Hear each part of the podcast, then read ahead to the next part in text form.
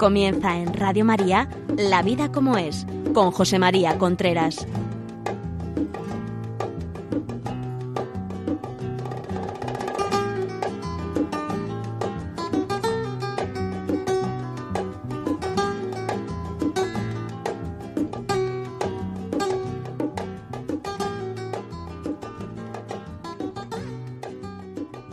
Hola amigos, aquí estamos nuevamente en La vida como es. Vamos a hablar hoy de errores a la hora de educar. Estamos ya empezando el curso, estamos ya en un momento en el cual el verano ya ha pasado y los niños próximamente, si no han empezado ya, van a empezar las clases. Hay que hablar de educación, hay que hablar de errores a la hora de educar, para empezar con fuerza el curso. Estamos aquí en La Vida como ella, saben ustedes el programa que en Radio María cada 15 días tienen con ustedes y hablamos de distintas cosas relacionadas con el mundo de la familia, educación de los hijos, relaciones de pareja, noviazgo, sexualidad, y hoy vamos a hablar de esto. Es un tema importante, errores a la hora de educar. Ya saben que si este programa les sirve a ustedes y les interesa, pueden llamar al 902-500-518 y se lo mandamos en un DVD. Y si quieren alguna pregunta, la vida como es, arroba radiomaria.es, la vida como es, arroba radiomaria.es. Es un tema muy frecuente a la hora de educar a una persona que haya disparidad entre los padres. Es uno de los errores más frecuentes, más comunes y, más peligrosos, por decirlo así, a la hora de la de la educación. Los padres tienen que estar de acuerdo en lo fundamental, tienen que estar de acuerdo en el momento en que hay disparidad entre los padres, en el momento en que no están de, acuerdo los padres en los temas que hay que decirle a los hijos, la autoridad se corrompe. ¿Por qué hay tantas crisis de autoridad actualmente en los padres? ¿Por qué hay muchísimos hijos que no, que no obedecen a los padres, que no hacen caso, que incluso llegan a amenazar a los padres? Muchísimas veces es por falta de autoridad de eh, esa falta de autoridad es porque los padres les falta esa mm, esa unidad de criterio, es estar de acuerdo en lo fundamental. Vital, vital, vital. Por eso no se debe decir todo eso de lo que te diga tu madre, lo que diga tu madre, poner en ridículo lo que dice la mamá, lo que dice el papá, creerse que lo que dice la mamá o el papá son absolutamente tonterías, eh, etcétera, etcétera. Todo eso rompe, rompe la educación de los, la autoridad de los hijos. No solamente de uno de los padres, sino de los dos. Del que está diciendo las cosas como y del que no está diciendo las cosas como debe. Es decir, rompe la autoridad de los padres en los dos casos. Y esto es un tema muy importante, muy, muy, muy importante. La autoridad, como ustedes saben, es una especie de, de triángulo donde está el que da la autoridad, el que la recibe y el ámbito de la autoridad. Bueno, la autoridad se puede romper de muchas formas. Una de ellas es por hablar decir das órdenes fuera de ámbito.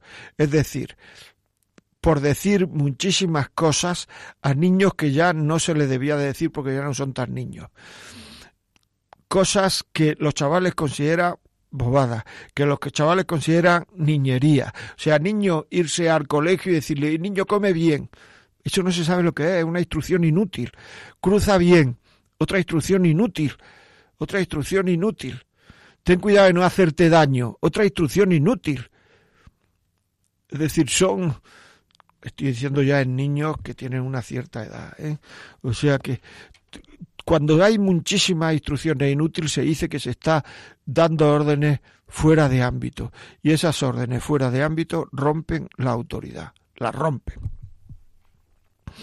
Por otra parte, eh, eh, eh, es mejor, fíjate tú lo que digo, es mejor que los padres se equivoquen juntos que, aceptar por que acertar por separado. Es decir, muchas veces esa especie de, falta de criterio entre los padres hace que perdamos la autoridad y ya digo, es mejor que se equivoquen juntos que que acierte uno y otro no. Si no se tiene un criterio claro sobre una cosa, no se contesta y se le dice al niño, ya hablaremos, te daremos la respuesta. Muchas veces los chavales nos ponen entre la espada y la pared, me dejas, no me dejas, etcétera. Tenemos que tener los dos la unidad de criterio de tener la fortaleza de decir no o decir sí. A una persona no se le puede educar no diciendo nunca, no diciendo muchos no, es decir, que en la educación de una persona hay que decir muchas veces no, porque lo que estamos intentando es enseñarlo a querer. Y para enseñar a querer a una persona hay que decir muchas veces no en toda esa especie de, de, de, de, fuerzas que tiene el ser humano dentro, de fuerzas distorsionadas y de fuerzas eh, que, que, que, van al cortísimo plazo muchas veces y que le sientan mal a, a, los hijos a largo plazo.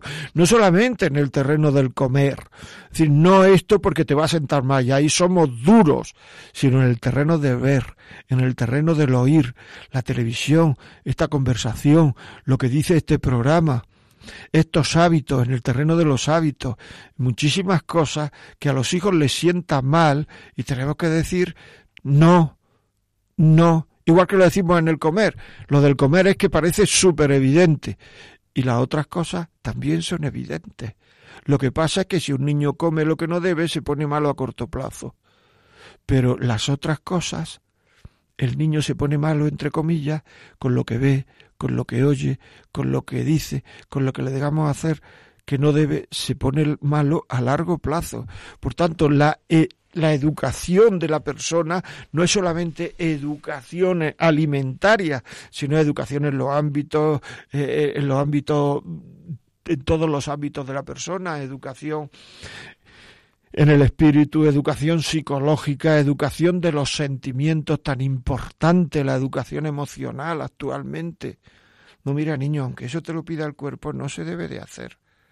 Aunque te pida el cuerpo ahora mismo comer, no se debe de comer. Aunque te pida el cuerpo quedarte más tiempo en la cama, no se debe quedar uno en la cama. Eso es pereza. Aunque no te pida el cuerpo el ir a ver al abuelo, hay que ir al abuelo a verlo a la residencia hay que ver al abuelo a la residencia. Aunque no te pida el cuerpo ir a verlo, no pasa nada. Ir a verlo es quererlo, aunque lo rechaces por dentro del ir porque no te apetece. Eso es querer. No solamente es querer aquello que a mí me apetece, sino que muchas veces lo que me apetece no es querer y lo que no me apetece sí es querer. Y esto los niños lo tienen que saber. Y esto es educar a los hijos. Es muy importante disparidad de criterio entre los padres. No caigamos en eso, por favor. En esa disparidad de criterio no caigamos. Sobreprotección. Sobreproteger a los hijos. Hay una cantidad de sobreprotección actualmente. Se sobreprotege a los hijos. Sobreproteger a los hijos es malísimo ¿Por qué no exigirle a los hijos lo que tienen que dar en cada edad? Y entonces a esos hijos se lo hacen, se lo hacemos tirano. Se creen que son, que tienen derecho a todo. ¿No, ¿No se da cuenta ustedes que actualmente ya no hay niños mimados? ¿Por qué? No lo sé. Antes había niños mimados.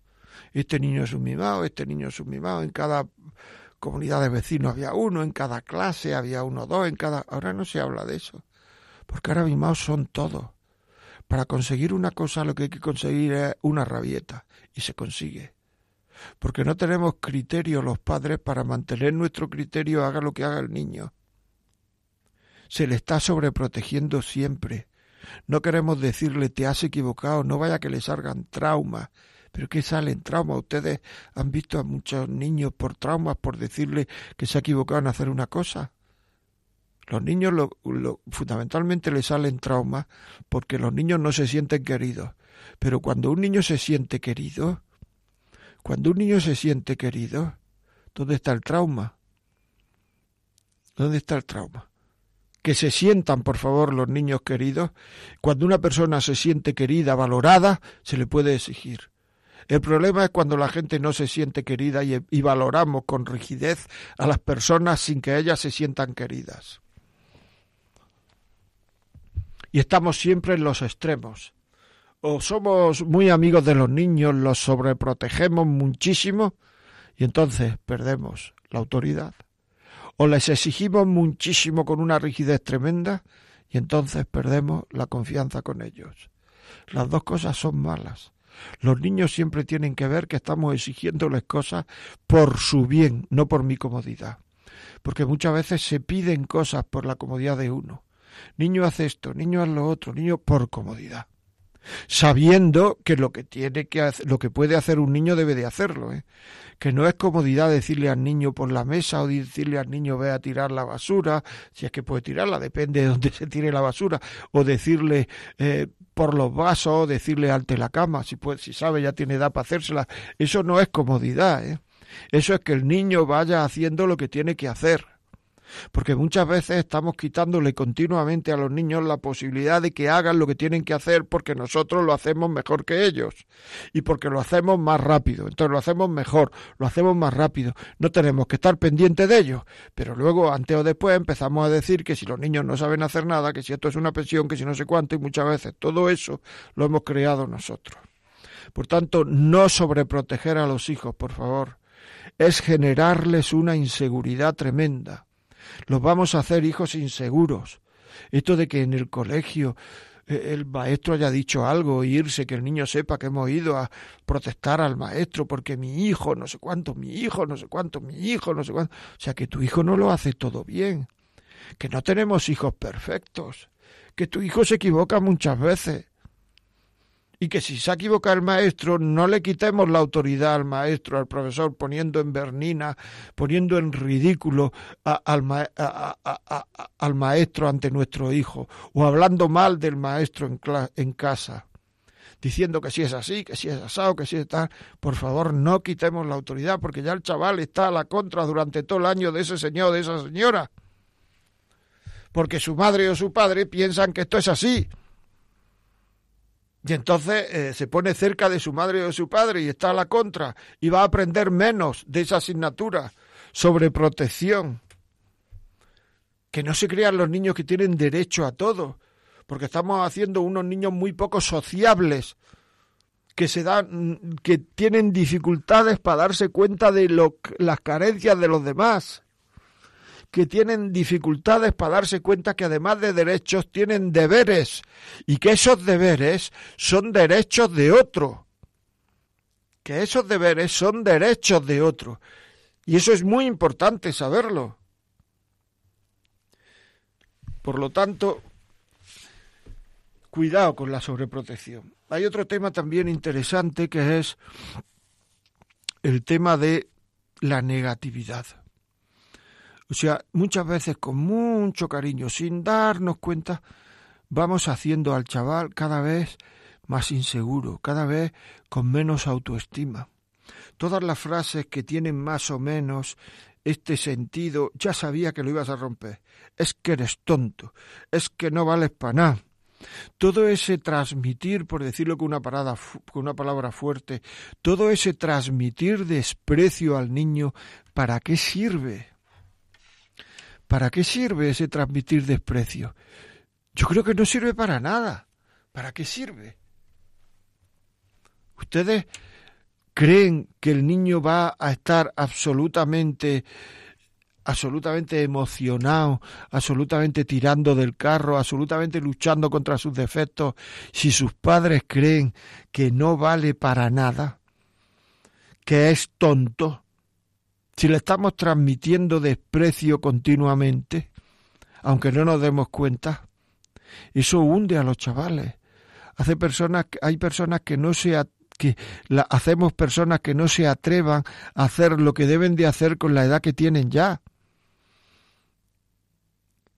Un padre siempre, siempre y una madre siempre, siempre tiene que luchar por mantener, por controlar su actitud, por mucho que el hijo los provoque.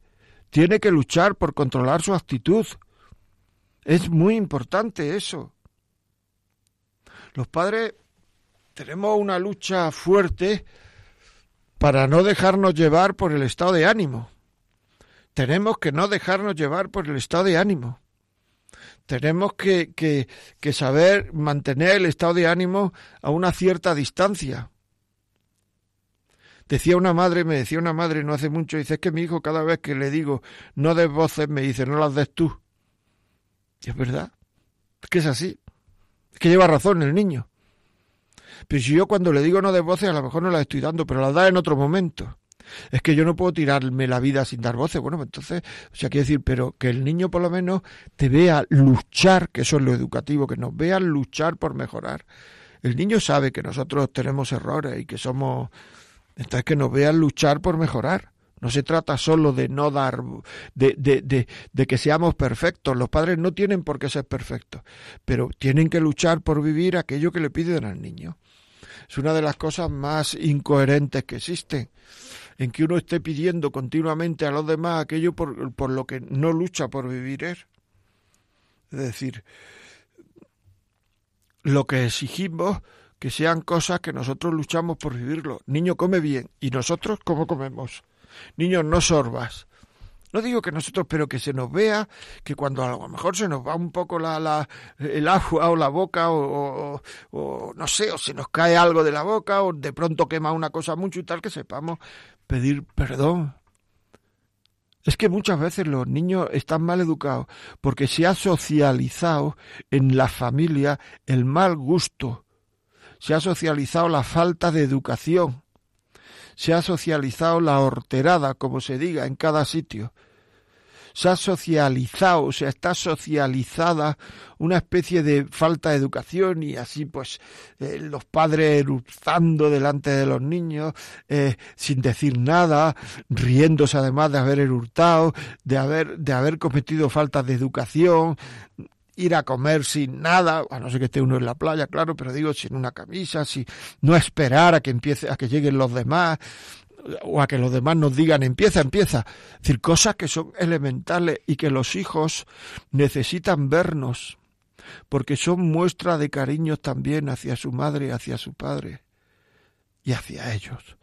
Porque todo, o sea, el ser humano se siente querido de tres maneras. Lo que lo quiere su madre, lo que lo quiere su padre y lo que su madre quiere a su padre y su padre quiere a su madre. O sea, el cariño que los padres se tienen entre ellos hacen que el ser humano se sienta querido. Es decir, por eso uno nunca comprenderá que sus padres no se quieran, aunque ahora mismo sea muy frecuente, nunca lo comprenderá. ¿Por qué? Por, pues porque, por eso, pues porque no es, no es natural tanto que se habla ahora de ecología de lo natural. Estamos muy preocupados por la ecología, por las placas de hielo, por el eh, agujero de ozono, todo esto, y yo no digo que no, hay que preocuparse, o sea que yo no digo que no hay que preocuparse, por supuesto, pero y la ecología que se vive en la casa. Muchas veces esa tensión que hay en la casa, que se respira en el ambiente, no somos capaces de disminuirla un poco, no somos capaces de pedirle, de, de, pedir al otro, al, marido, a la mujer, pedir perdón, no somos capaces de, de luchar con una cierta normalidad por cariño a los hijos. Porque muchas veces parece que, que queremos a los hijos, pero hasta, hasta el límite de la soberbia. Cuando ya aparece mi soberbia, ahí se quita ya el cariño a los hijos. Y no soy capaz de pedir perdón a mi marido, a mi mujer o a ellos. Perdonar, hijo, por el espectáculo que estamos dando. No os preocupéis, intentaremos mejorar y procurar también tener la, la, presencia de ánimo de no, de no dar esos espectáculos delante de los hijos. Si tenemos desavenencia, procurar que no se enteren los niños. Eso es cariño a los hijos. Vital, vital. Todo esto que estoy diciendo es vital. Es importantísimo. Bueno, vamos a hacer una pequeña parada, un poquito de música, arriba esos corazones y volvemos en un minuto. Agosto va pasando, sediento, cansado y en su mente algo le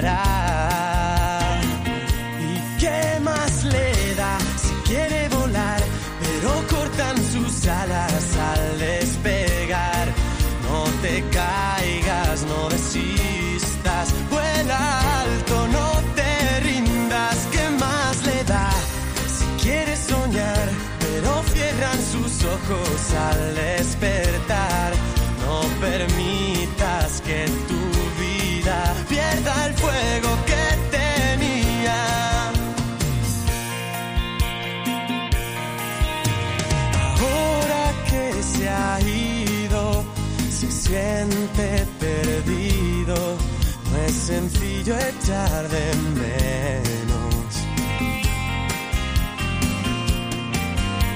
Su vida ha dado un giro, ya nada es lo mismo, pero nadie dijo miedo. No te sientas solo en ese infierno que viste de ciudad. Aquí te estaremos atrás.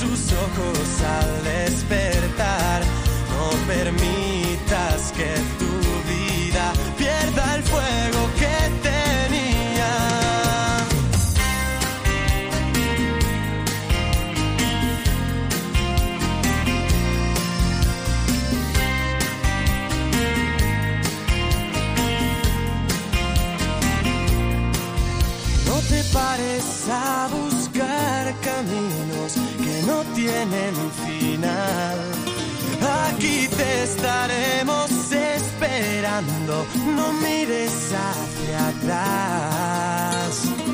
¿Y qué más le da si quiere volar? Pero cortan sus alas al despegar.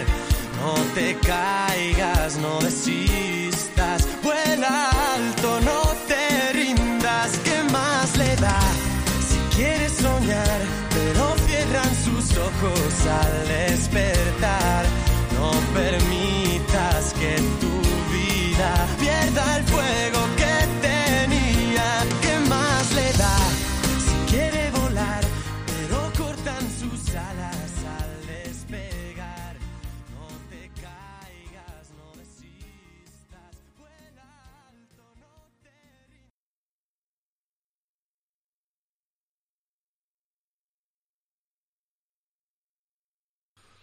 Continuamos aquí, amigos, en la vida como es. Si ustedes creen que este programa les puede servir a, a amigos, a padres, a hijos, a quien sea, a hermanos, pues llamen al 902-500-518 y se lo mandamos en un CD o en un MP3 mm, o en un DVD. Estamos hablando de errores a la hora de educar a los hijos. Si tiene alguna pregunta, la vida como es arroba radiomaria.es, la vida como es arroba radiomaria.es. Hemos hablado de varios, de varias situaciones que se dan con mucha frecuencia en las familias, en las casas, y que, y que, y que son errores a la hora de educar y que hacen perder la autoridad. Otra cosa que hace perder la autoridad muchísimo es castigar y premiar mal. Algunas veces podemos o sea, ponemos unos castigos, o sea, no sales en todo el invierno, pero ¿cómo se puede poner ese castigo? No sale hasta dentro de un mes. O, unos, o sea, son castigos que evidentemente no se pueden llevar a cabo y ahí nos cargamos la autoridad.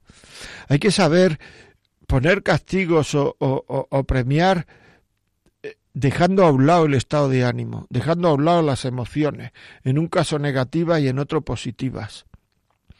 Es decir, que a mí me decía una vez un, chaval referente a los premios, dice, joder, me ha dicho mi padre que me va a comprar una, una bicicleta. Y el mismo chaval decía, no sé, lo que me va a costar, no va a comprar cuando termine la carrera. Era un chaval que tenía ya 14 años, o sea que no es que era un niñito. O sea que muy bien, que a lo mejor hay que comprarle una bicicleta, pero es que ha hecho lo que tiene que hacer, que es aprobar.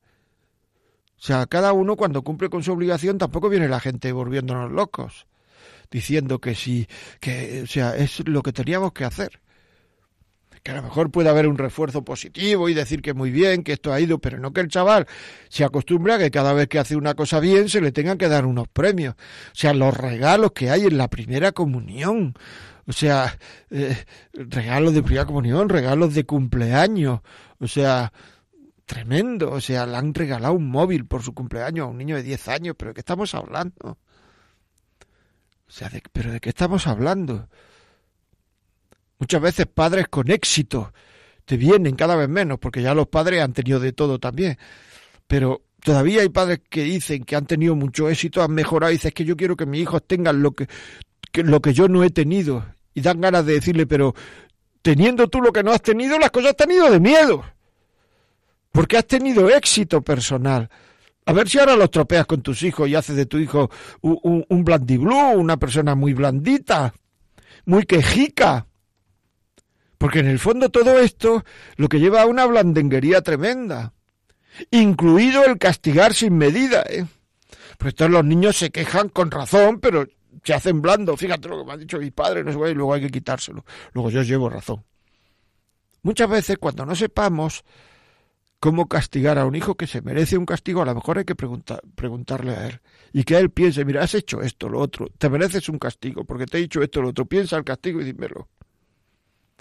Muchas veces nos llevaremos un susto porque veremos que el chaval vendrá con un castigo tremendamente más grande del que nosotros nos podíamos imaginar. Prometer y no cumplir. No se puede prometer y no cumplir sin que haya una causa justificada. Y no se puede prometer cosas que son, o sea, desfasadas, tremendamente grandes para lo que ha ocurrido. Cosas absolutamente desfasadas prometer, bueno, pues, pues, pues, luego te dejo salir, luego, pero si no se puede objetivamente razonar al chaval y decirle, mira, es que, es que yo pensaba, no tenía en cuenta esto porque ha surgido esto de una manera así inesperada. No tener, no tener, no tener complejo ante los adolescentes.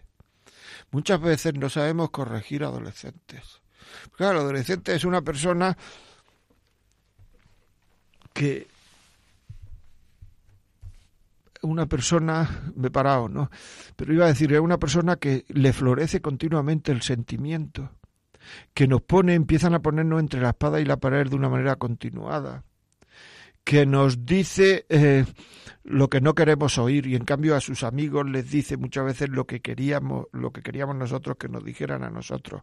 El adolescente es una persona que, mm, que no nos va a dar una alegría en temas de reconocimiento, sino que nos va a dejar siempre preocupados en temas. Y a, los, y adolescentes hay que corregir también. Es que no me dejas salir, no te fías de mi chantaje adolescente emocional. Mira, hijo, yo sí me fío de ti, pero no me fío de tus fuerzas porque no me fío de las mías, ni me fío de la fuerza de tus amigos. Y el hombre es un ser consumista. Y llega un momento en que uno consume. Y por la noche están cerrados los establecimientos y están abiertos los bares y, uno consume lo que hay. Que no sea muestra de confianza. Que esto, si esto se lo decimos a nuestros hijos y les resulta un mensaje absolutamente absurdo, es porque nosotros mm, nos ha faltado vivirlo por delante que no es propio de este mensaje no es propio de la vida que llevan mis padres. Fíjate hasta dónde te digo pero si les parece una cosa que les molesta mucho, pero no son razonables, pero que no es que, pero que es razonable, entonces lo harán. Ten en cuenta que ante un plan que nos preguntan a nosotros, ellos ya han hablado antes con sus amigos diciendo, no sé si mis padres me dejarán. No sé si mis padres me dejarán. Por tanto, él tiene esa duda de que no sabe si los padres le dejarán. Por tanto, cuando nos hacen una pregunta de estas comprometida, lo que hay que decirle al adolescente es, yo tengo libertad para decirte sí o para decirte no, o no tengo libertad. Porque si tengo libertad para decirte sí o no, te contesto. Si no tengo libertad nada más que para decir sí o para decir no, no contesto. No hagan la pregunta. ¿Me he explicado? Es muy importante eso. Claro, es muy importante. A los chavales hay que comprenderle. A un adolescente muchas veces el, error está en que no se les comprende el sentimiento. Y meterse con el sentimiento es una absoluta tontería. Es decir, hay que comprender a los chavales el sentimiento y luego corregir el comportamiento. Porque, por ejemplo, si viene la niña diciendo, es que tal, este niño que me hacía caso, no eh, me ha dicho que no quiere verme más, no sé cuánto, y está la niña hecha un asco y tal, pues entonces lo que no podemos llegar nosotros es diciendo, pero bueno, vamos a ver, tú aquí no tienes unos padres que te quieren, no tienes un no sé cuánto, además ese niño era idiota y además no sé cuánto. Pues entonces la niña se tira tres días y cabrea, enfedada. Pero a lo mejor sí se puede decir, hombre, es que cuando a uno le dicen eso, todo esto y tal, comprensión del sentimiento, es duro que a uno le digan eso, efectivamente, es no. Pero, corrección del comportamiento, habrá que seguir eh, poniendo la mesa, ¿no, hija? Habrá que hacerse la cama, habrá que seguir viviendo, habrá que estudiar. Es decir, has comprendido el comportamiento, el sentimiento y has corregido el comportamiento. Y muchas veces lo que hacemos es meternos con el sentimiento. Si la niña siente eso, no le digas que lo que siente es una idiotez pues, porque ella está interpretando que mis padres no me entienden, que mis padres consideran que soy rara, que mis padres... Esto que estoy poniendo es un ejemplo, pero muy frecuente. Comprendamos el sentimiento y corrijamos comportamientos. No que por conseguir, por comprender el sentimiento, luego ya vamos a, a, a, probar todos los comportamientos que la niña tenga derivados de ese sentimiento. Es decir, todo esto es muy... Y si uno no hace esto, el prometer y no cumplir, el no, el, no comprender el sentimiento, el no corregir el comportamiento, el no decir esto de yo puedo contestar con libertad sí o no, el que no nos pongan trampas emocionales, si uno no hace eso, perderá autoridad. Igual que he dicho antes, igual que he dicho antes, la autoridad se perderá. Igual que se pierde eh, al principio por no estar de acuerdo los padres, por no, pues igual se pierde aquí por prometer y no cumplir, por no saber decir lo que tenemos que decir, por demostrarle miedo a los niños. Hay veces que es que ya hay chavales con 13 años que se le dice que no sale se arma un lío de mucho cuidado. Y con 12 y con 11, ¿quién tiene la culpa de eso? Aunque aquí no se trata de buscar culpables, se trata de buscar soluciones. Pero indudablemente es porque nosotros hemos actuado de alguna forma. Porque si hubiéramos actuado de otra forma, hay cosas que el niño ni se hubiera planteado siquiera al preguntarlas. Pero en función de nuestra actuación, no es que el niño ha empezado a beber alcohol con 13 años. Ojo, ¿qué ve en casa? Porque si en las comidas y en las bebidas ve continuas faltas de sobriedad, el niño empezará a hacer eso. No sé si con 13 o con 14, pero empezará a hacer eso. Si presumimos de comilona y bebelona, y, y, el niño, me explica, ¿verdad? El niño empezará a hacer eso. Si le damos un valor incluso de, de personalidad que muchas veces se da al beber, el niño empezará a hacer eso es que la niña quiere salir con un vestido que parece un bonsai de mujer fatal con ese vestido esta niñita. Bueno, pues por algo será. ¿Qué conversaciones ha habido en casa? ¿Cómo tratamos nosotros el tema del pudor? ¿Cómo tratamos eh, todo lo relacionado con la intimidad? ¿Qué programas de televisión vemos donde se está machacando la intimidad de los demás de una manera continuada y no los quitamos? ¿Qué películas vemos que sabemos que no le hacen caso a los que no le hacen bien a los niños y no somos capaces de quitarlas en nuestra casa? Es que si las quito el niño se arma un follón, pues que se arme un follón le puedes explicar perfectamente, mira hijo, cuando tu madre y yo, cuando tu padre y yo nos conocimos, pensábamos que en nuestra casa íbamos a ver estas cosas y no a ver estas otras. Íbamos a hacer esto y, no se iba a hacer esto. Y eso era nuestro proyecto de vida. Y cuando nos conocimos, nos casamos, nuestro proyecto de vida, estas películas no estaban en nuestra cabeza que se viera en esta casa. Por tanto, no nos fastidies, niño, nuestro proyecto de vida. Cuando tú te vayas a tu casa a ver lo que te dé la gana, pero aquí no nos fastidies nuestro proyecto de vida. Esto un hijo lo entiende perfectamente. Perfectamente lo entiende. Claro. Pero es que a los chavales hay que razonarles. ¿Por qué no razonamos muchas veces? Pues por la sencilla razón perdone la redundancia, de que no tenemos la, la, suficiente formación. Sabemos que esto no se debe hacer porque nuestro cariño hacia ellos nos da, no, nos lo dice y ese cariño muchas veces en la mayoría de los casos acierta, ¿eh? o sea que no estoy diciendo, pero no tenemos la suficiente formación para dar criterio, para decirle el por qué, pues habrá que coger formación. O sea que ya no, los niños no se crían en un cortijo ahí, en, una masía donde no ven a nadie, donde están todos los días en, la, en las bodegas o en, la, o, en la, o en el campo con la, no, no, no. Ahora está todo socializado.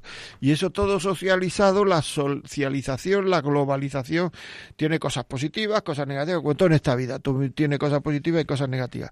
Pero indudablemente, una de las cosas que tiene es que nosotros, para modificar actitudes en las personas que tenemos alrededor, pues hay que darle, hay que darle razones hay que darle, y si no tenemos esas razones, y luego que no venga diciendo, pero mi padre y tu padre, es que la situación de tu padre contigo era absolutamente distinta de la situación tuya con tu hijo.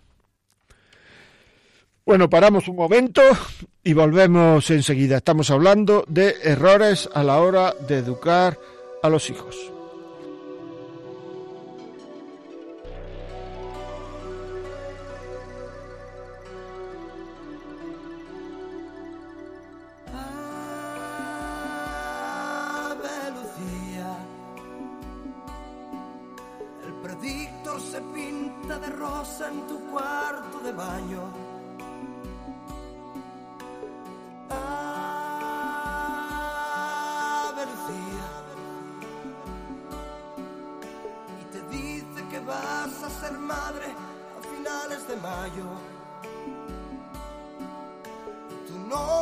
noche secreta se ha vuelto enemigo. Hace unos días, vaya ironía.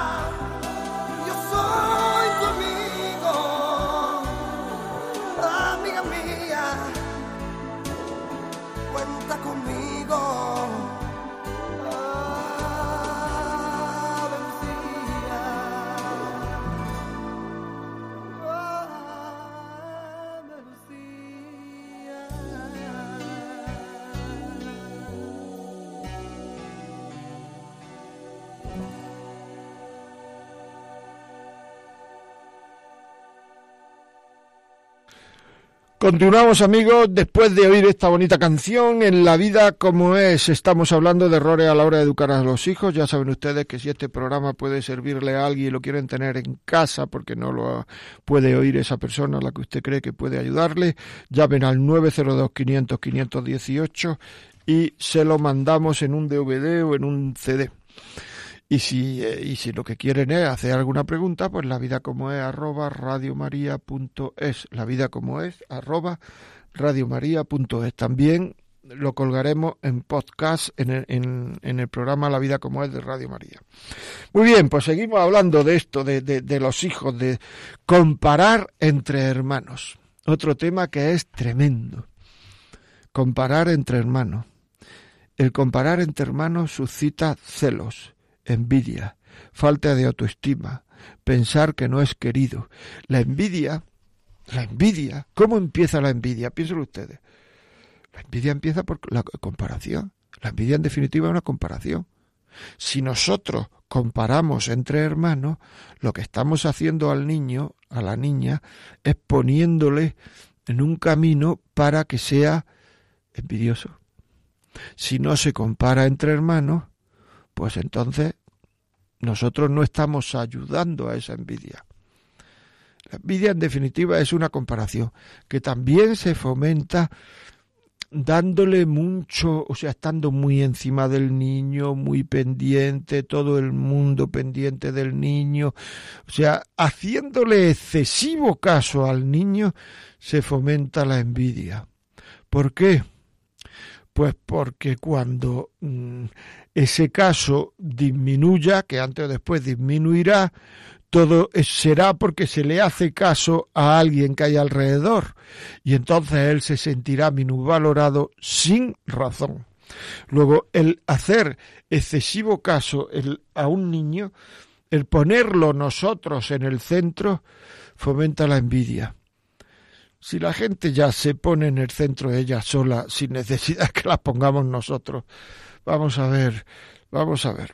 O sea, no hagamos caso a los niños riéndonos de todo lo que dicen, diciendo mira qué valor tiene lo que ha dicho, mira qué emocionante es lo que ha dicho, mira qué listo es lo que mira que no mira, mira, mira, mira. Por eso muchas veces las familias los más equilibrados son los que no han sido los primeros, porque los primeros han estado todo el mundo muy encima. Digo muchas veces, otras veces no. Eh, o sea que, pero sí, gente que ha estado, que ha sido menos atenta. Me decía una vez una madre, dice, este que, este que es el quinto y todos los demás son varones, como no le hemos hecho caso, es el más válido, es el que más vale de todo es un tío central, equilibrado, el que menos habla de sí mismo, el que más, el más normal, el más, claro, claro.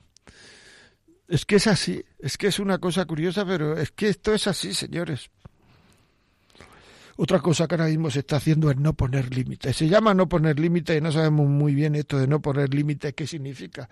Pero poner límites es poner límite, es decir, aquí se viene a esta hora, aquí se come a esta hora, aquí se hace esto, pero claro, hay que poner la mesa, hay que poner la mesa y hay que comer juntos, no como la pensión, el cuco que cada uno entra, abre la nevera y come lo que quiera.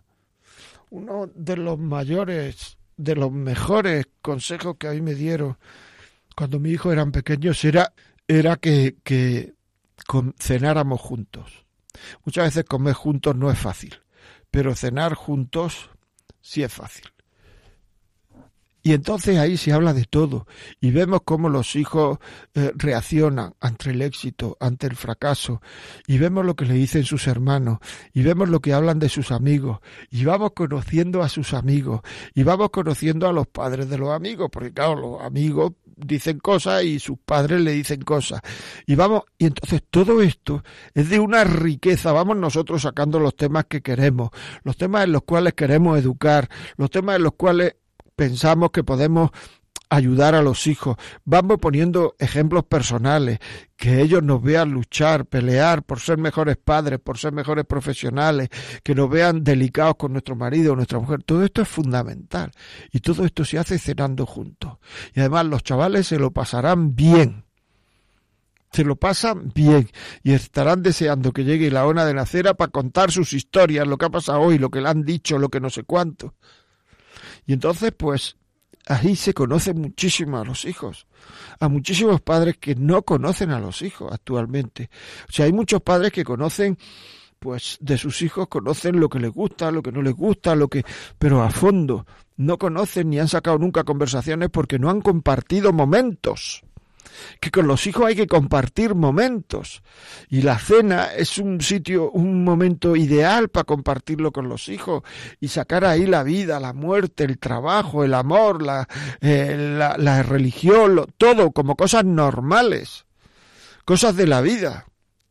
Son cosas fundamentales hacemos a los chavales y, preguntarle a los niños desde pequeños, cuando van a hacer algo, preguntarle por qué lo vas a hacer. Que no es para ponerle pegas, que no se llevan un susto, porque actualmente cuando muchas veces preguntamos por qué le llevan un susto, porque el por qué es, me está diciendo que no lo haga. Si no es por qué lo vas a hacer. Para que los niños tengan razones para hacer las cosas. Porque muchas veces los chavales hacen cosas y los mayores que no saben por qué las hacen. ¿Y yo por qué haría esto? Si yo lo hubiera sabido, yo lo hubiera sabido muchas veces, es no haber pensado lo suficiente. Yo nunca pensé que me iba a encontrar en esta situación, claro. Pues a lo mejor podías haber pensado que te ibas a encontrar en esta situación si hubieras pensado más el paso que habías dado. Por eso tenemos que hacer a los chavales, esos qué les sirve a los chavales para mm, pues para coger pozo, medida, para tener un porqué para hacer las cosas. Que para hacer las cosas hay que tener un porqué y ahora eso ya es porque me lo pide el cuerpo. ¡Hala! Para hacer las cosas hay que tener un porqué. Y eso es un tema que merece la pena. El ser amigo de los hijos, ya lo he dicho al principio, es una buena forma de perder autoridad. Cada uno tiene que comportarse como lo que es. Y en el momento en que uno no se comporta como lo que es, está fracasando. Y uno es el padre o la madre, no el amigo. Y si uno se levanta a medianoche al baño, el niño no dice, es que esta noche un amigo mío se ha levantado al baño y arma un lío que me he despertado tres veces. No, dice, mi padre se ha levantado al baño. Porque el niño siempre nos ve como padre. Siempre nos ve como padre. Y si no actuamos como padre, el chaval en algunos momentos le parece que está haciendo el ridículo. Y si no hablamos como padre, al chaval en muchos momentos le parece que está haciendo ridículo el padre. Y esto de que vengan hijos a casa y el padre hable como un chiquillo más, como un adolescente más, como un... El, el niño le da vergüenza ajena. Vergüenza ajena en muchas ocasiones. Me lo han dicho a mí. Y es que somos una generación en que los mayores queremos aparentar y vestir como los niños y comportarnos como los niños y actuar como los niños. Y los niños quieren que actuemos como su padre. Hay otro, otro problema con los niños, vamos, problema, otro, otro tema que ocurre con frecuencia, que es que hay niños a los que hacemos mayores antes de tiempo. Pero no en el sentido positivo de darle la responsabilidad que deben coger, no, no. Sino que ya nos parece que es que tienen edad para venir a las 3 de la mañana, que tienen edad para fumar, que tienen edad para, hombre, evidentemente el que no fumen es muy difícil que, o sea, que no fumen, pero evidentemente es mejor que no fume, que tiene edad para beber, que tiene edad para echarse novia, que tiene edad, todo eso hay que hablarlo con ellos es muy difícil de evitar, pero no consideran los padres que hay madres que se preocupan, eso me lo han dicho en, colegios, si una niña con nueve años no tiene novio, o si, o si parece que mira más a un chico, ya la madre está orgullosísima porque su hija mira más a un chico y mira más, o sea, parece como los padres en alguna ocasión estamos deseando y hablamos de, de ellos, a niños con tres años que se van con una niña a jugar y tal, es que es tu novia, es que no se va a decir, o sea, ser un poquito más mayores que es que es el tema, que habrá que ser un poquito más mayores los padres y dejar eh, novia, el niño no ha pensado en eso en la vida y ya le ha metido la cuña a su madre de que si es su novia, su padre, o sea, hacer los mayores eh, antes de tiempo, el que no tengan horarios, eh, horarios de fiestas, no hombre, no. Pues si, si así los niños hasta una avanzada edad lo que necesita es dormir bastante y tener un orden en la, comida y en el sueño, si eso lo sabéis mejor que yo. faltas de argumentos, por qué, faltas de por qué, no lo sabemos. Castigo según el estado de ánimo, fatal. Fatal, es muy difícil de vivir, ya lo sé, pero está mal. O sea, quiero decir, no poner castigos en nuestro estado de ánimo. Disculparle, siempre disculpar. La culpa siempre es de los demás. Se pegan un golpe, tonta mesa. No, tonta mesa no, niño, lleva cuidado. Lleva cuidado. Es decir, no, no somos, porque eso es hacerlos víctimas. Víctimas. Es que todo esto en el fondo se considera falta todo esto se puede con una cierta falta de reciedumbre, porque ahora la gente no sabe lo que es la reciedumbre, que es la exigencia personal, la exigencia personal que necesita el ser humano para cuajar en una persona con criterio, con integridad, con fortaleza, no en un blandi blue. Fortaleza no es fuerza, fortaleza es una virtud es un hábito positivo. Recibir las cosas con una cierta fortaleza. Ahora mismo no se reciben o sea, hay muchísimo en la sociedad, hay mucha falta de fortaleza. Y cuando tenemos que vivir con una cierta fortaleza, como no podemos vivir con fortaleza, pues todo lo que hacemos es, pues se toma uno un tranquilizante y así soporta la muerte de su padre. No, pues es que la muerte de su padre a lo mejor no hay que tomar un tranquilizante. Es que lo normal, los sentimientos no son los sentimientos normales no son siempre sentimientos positivos. Si a uno se le muere su padre, lo normal es que esté triste.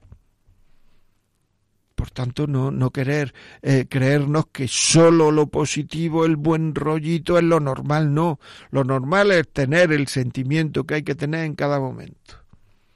Si uno se le muere su padre y se pone muy contento, algo le pasa.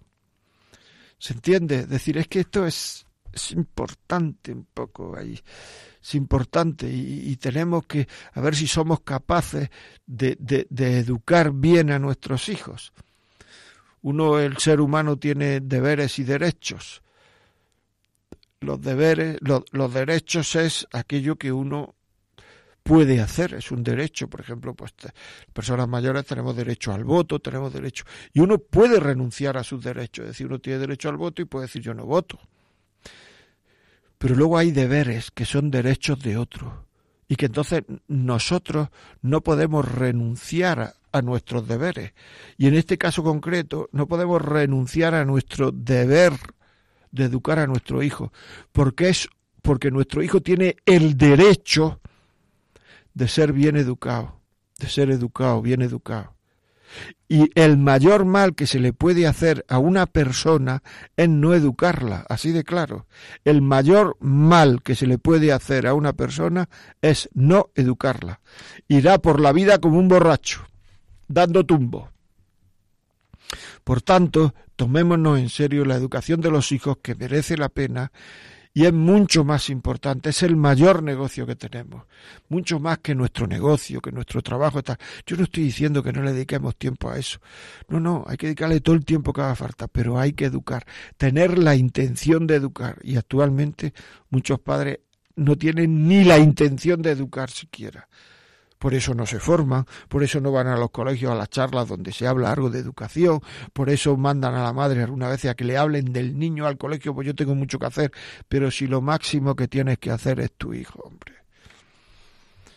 Si lo máximo que tienes que, que hacer es tu hijo, si el mayor negocio es tu hijo, y cuando eso lo sepamos e intentemos vivirlo, tendremos una paz interior que probablemente ahora no tengamos.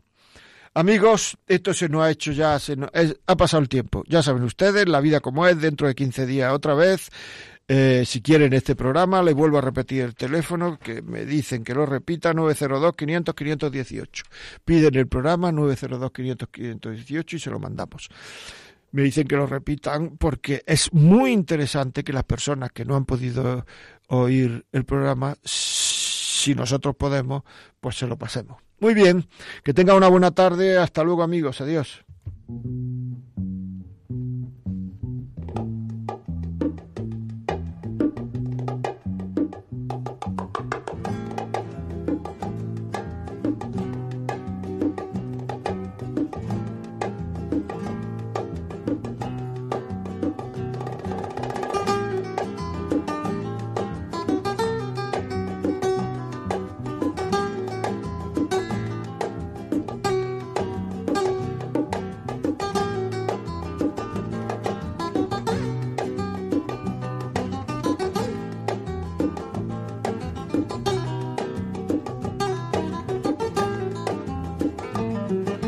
Y así finaliza en Radio María La vida como es, un programa dirigido por José María Contreras.